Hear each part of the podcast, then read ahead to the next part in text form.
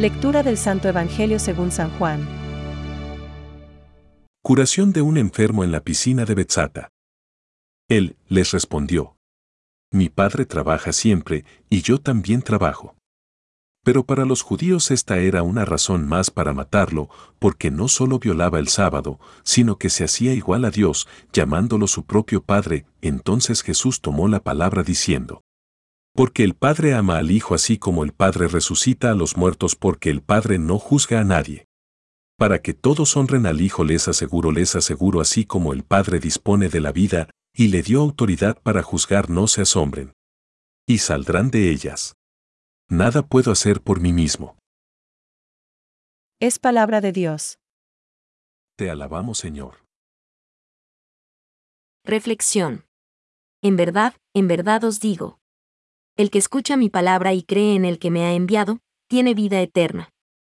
Hoy, el Evangelio nos habla de la respuesta que Jesús dio a algunos que veían mal que Él hubiese curado a un paralítico en sábado. Jesucristo aprovecha estas críticas para manifestar su condición de Hijo de Dios y, por tanto, Señor del sábado.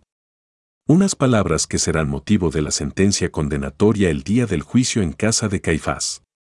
En efecto, cuando Jesús se reconoció Hijo de Dios, el gran sacerdote exclamó, Ha blasfemado. ¿Qué necesidad tenemos ya de testigos? Acabáis de oír la blasfemia, ¿qué os parece? Mateo 26,65. Muchas veces, Jesús había hecho referencias al Padre, pero siempre marcando una distinción. La paternidad de Dios es diferente si se trata de Cristo o de los hombres.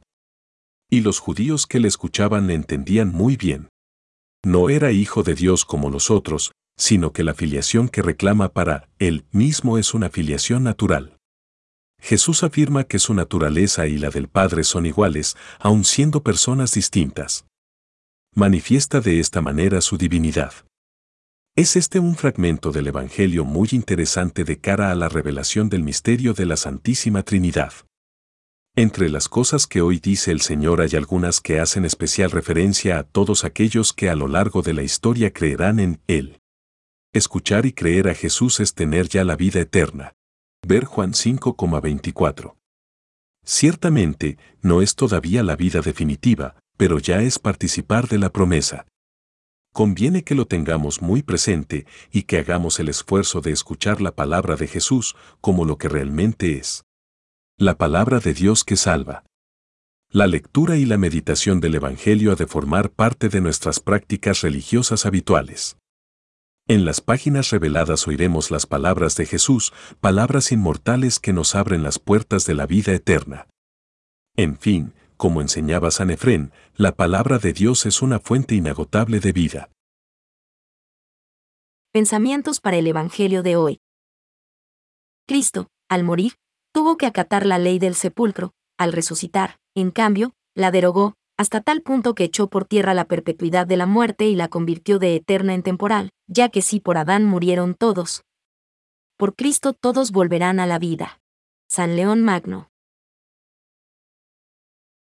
Cristo es un juez divino con un corazón humano, un juez que desea dar la vida.